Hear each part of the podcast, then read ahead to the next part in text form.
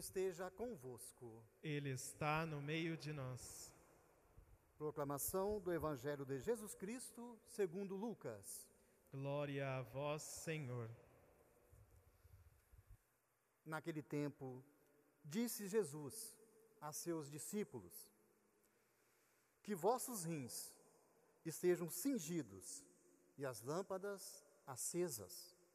Sede como homens que estão esperando seu Senhor voltar de uma festa de casamento, para lhe abrir em, imediatamente a porta, logo que ele chegar e bater. Felizes os empregados que o Senhor encontrar acordados, quando chegar. Em verdade eu vos digo, ele mesmo vai cingir-se fazê-lo sentar-se à mesa e, passando, os servirá. E caso ele chegue à meia-noite ou às três da madrugada, felizes serão, se assim os encontrar. Mas ficais certos, se o dono da casa soubesse a hora em que o ladrão iria chegar, não deixaria que arrombasse a sua casa vós também ficai preparados, porque o filho do homem vai chegar na hora em que menos o esperardes. Palavra da salvação. Glória a vós, Senhor.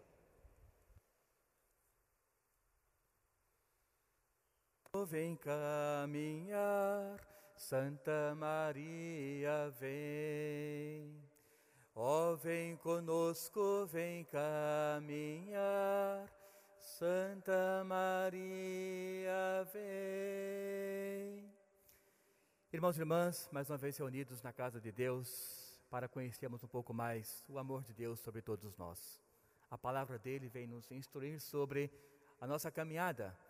E claro, ao mesmo tempo, o corpo e o sangue do seu filho Jesus vem nos dar esse suporte, esse alento para levarmos avante a confiança dos desígnios que Deus confiou para esta caminhada terrena, mas sempre almejando a caminhada celeste. Irmãos e irmãs, esse dia de hoje, um dia muito festivo para a igreja inteira no que diz respeito a rezarmos pelos nossos entes queridos. Tem duas dimensões: a tristeza humana e a festa celestial. Por isso eu falei um dia festivo que a igreja tem essa compreensão teológica de uma perca humana mas ao mesmo tempo de uma continuidade oficial diante de Deus. E é por isso então que hoje a primeira leitura nos mostra esse grande homem, a pessoa de Jó. Claro que Jó, uma pessoa, uma figura simbólica, seu nome enquanto Jó, enquanto homem, enquanto pessoa, mas para dizer que por causa dele, Deus interviu na humanidade. Nós temos aqui a dimensão do bem e do mal na pessoa de Jó. Quando nós lemos minuciosamente o livro de Jó, nós percebemos que já acabando o primeiro capítulo, nós temos uma intervenção do mal, que vai perpassar todos os, os outros capítulos do livro de Jó. Mas para dizer o que, irmãos e irmãs? A morte, o mal que chegou até a pessoa de Jó, não o fez desanimar. Já hoje fala, tomara que tudo fosse, de bom é claro, fosse inscrito o nome de Deus, o nome do Salvador, em algo que não fosse derretido depois, em algo que perdurasse para sempre, para vermos as obras maravilhosas que Deus realiza nas pessoas. Então, o demônio chega até a pessoa de Jó, que era bastardo de muita graça, muitas bênçãos, muitas riquezas, e ele fala: Senhor, este homem, ele gosta tanto de ti, porque nada lhe falta. E, e Deus, Jesus, aliás, Deus fala para ele: não, esse homem, ele realmente, ele gosta de mim pela sua fé. Ele fala, o demônio diz: será que é pela fé? E se você começar a tirar algumas coisas dele, será que ele vai ainda gostar de ti? E aí então começa esse duelo, o bem e o mal e Deus autoriza o demônio a estar na vida de Jó. Só que ele deixa um recado, um conselho. não estenda a sua mão sobre este homem de fé. Ou seja, esse não estenda a mão significa você vai fazer exatamente o que eu ordenar, nada mais do que isso. E o demônio aceita essa proposta e vai. E depois tem as várias vindas e voltas, tirando tudo o que Jó tinha. No entanto, irmãos e irmãs, porque essa primeira leitura hoje nos revela a grande fé de um homem. Quando Jó ele tinha perdido tudo, tudo, tudo, literalmente tudo, ele, atentado pelo demônio, todavia, ele disse: Olha, o demônio já estava crente, já estava sabendo que ele iria dizer: Realmente, esse Deus que eu acreditei tanto, ele me deixou numa pobreza extrema, tirando tudo que eu tinha filhos, esposa, terras. Mas ele fala para o demônio: Olha, Deus me deu, Deus tirou. Portanto, irmãos e irmãs, nessa caminhada que muitas vezes enfrentamos tantas fadigas, nós temos que ter muito bem claro qual é o nosso objetivo único nessa caminhada: Deus. Jó nos mostrou claramente isto, possuidor de muitas coisas, mas com a maturidade que a vida lhe foi dando, perdendo, ganhando, perdendo, ganhando, ele chegou nessa conclusão: só Deus basta. O que eu quero é que a minha alma possa chegar até Deus de uma maneira muito concisa nos valores do Evangelho. E foi assim que Deus então fez Jó vencer todas as tentações do demônio, ou seja, tentações que ele almejava nesse mundo terreno, porque Jó tinha muito bem claro que o único prêmio que vale a pena correr atrás, dedicar-se mesmo, é a salvação. Assim como Paulo também nos mostra ele se compara como um atleta que treina, treina, treina para ganhar um troféu. Depois o troféu acaba, se deteriora, fica elas por elas. Mas ele fala, não, o troféu da fé, a vitória, esse sim, temos que correr atrás, batalhar, nos prepararmos todos os dias. E assim, irmãos e irmãs, Jó fez, Jó mostrou para todos nós que devemos todos os dias termos essa batalha. No campo humano, nossa vida tem essas dores, nossa vida tem essas dúvidas, mas também temos a certeza da luz maior, aquela que nos direciona para a morada eterna. Com esse pensamento, nos vem então Paulo, com a segunda leitura aos Coríntios. Ele nos fala claramente também das duas dimensões que até então a humanidade conhece muito bem e que foi um marco divisor muito grande para a humanidade. Ele fala de velho Adão e o novo Adão, velho homem e o novo homem. Ou seja, irmãos e irmãs, ele deixa bem claro que todos os pecados entraram por um único homem, a desobediência de Adão, o velho homem. Mas ele fala também que a salvação também entrou por um único homem, Jesus Cristo, o novo Adão. Então, nossa vida, quando tem essa caminhada, onde queremos, onde almejamos, onde buscamos essa luz maior, ela também perpassa por esses momentos.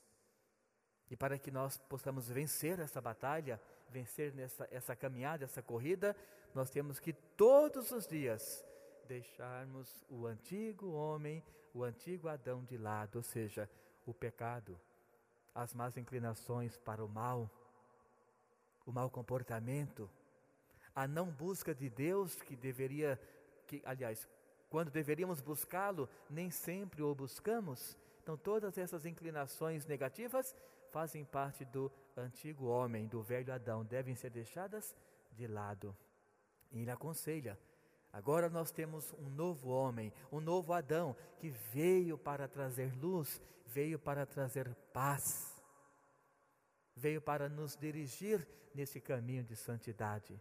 Veio para dizer que nós temos um Deus que caminha constantemente conosco e que esse Deus, sem dúvida alguma, nos dá esse grande prêmio quando nós o buscamos, quando nós configuramos nossa vida com Ele. Portanto, irmãos e irmãs, tantos homens e mulheres da Bíblia, da história inteira, que vivenciaram essas duas experiências, o bem e o mal, as escolhas diárias. No entanto, tiveram essa plena certeza de que quando deixamos esse pecado de lado e escolhemos a luz, Deus, Ele vai nos direcionando para o bem. Aqui entra então o Evangelho de hoje, São Lucas.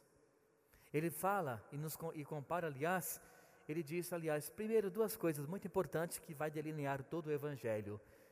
Ele diz que nós temos que estarmos sempre preparados. Ele cita duas questões. A primeira é esta: cingir o nosso corpo. Ele fala os rins. Isso na Bíblia significa o quê? Quando ia ter alguma batalha, os rins eram cingidos. Ou, mais ainda no tempo de penúria, quando iam começar, por exemplo, uma grande jornada de espiritualidade, eles também cingiam os rins, se vestiam com sacos de, de lonas ou algo parecido, ou seja, coisas simples. Lona não, estopa, sacos de estopa. Então, cingir os rins, gesto de humildade e também de proteção, e ao mesmo tempo também faz com que nós nos configuremos com o que Deus espera de nós, essa, essa espera confiante naquele que um dia há de vir para nós. Então, essa é a primeira questão. A outra que ele compara, São Lucas, é esta: das virgens prudentes e das imprudentes. Aquelas que iam esperar o noivo, algumas levaram a vela acesa e um pouco mais de óleo, de azeite sobrando. Outras levaram as velas acesas, mas não levaram óleo, são as imprudentes. Então ele fala que a nossa preparação para esta vida terrena, almejando a vida de, é, espiritual, deve seguir sempre esses dois quesitos. A humildade, esse gesto e ao mesmo tempo essa preparação para nós escutarmos a voz de Deus e sabermos para onde Ele vai nos direcionar. Aí ele cita que nessa preparação, irmãos e irmãs, todos os dias nós temos que ter esse exercício, essa batalha de nos prepararmos espiritualmente. Porque senão, ele fala que se o homem soubesse o dia que o ladrão viria para assaltar a sua casa, ninguém sairia de casa naquele dia. Pegaria o ladrão de surpresa e o ladrão não teria êxito em nada.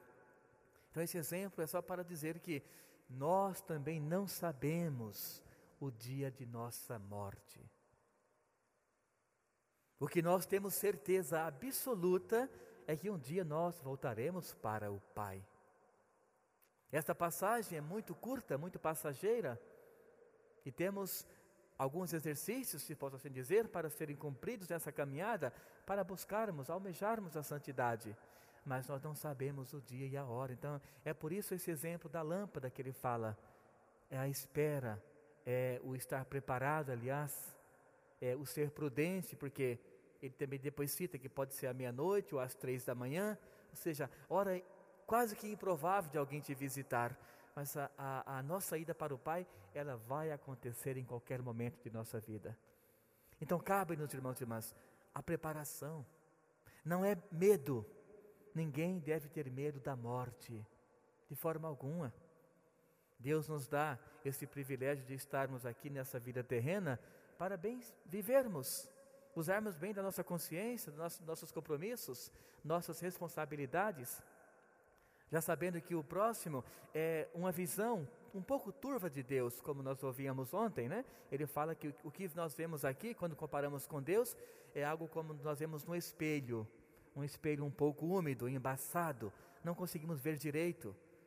Mas é nessa caminhada que nós vamos preparando nossa visão. E essa visão não está nos olhos, Olha que interessante, parece uma coisa que não condiz, mas na teologia essa visão não está em nossos olhos, mas em nosso coração.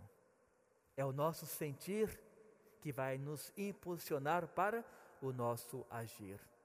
Então, cada pessoa que está ao meu lado, ela representa, ela é literalmente essa força que pode me levar para chegar muito mais próximo de Deus também.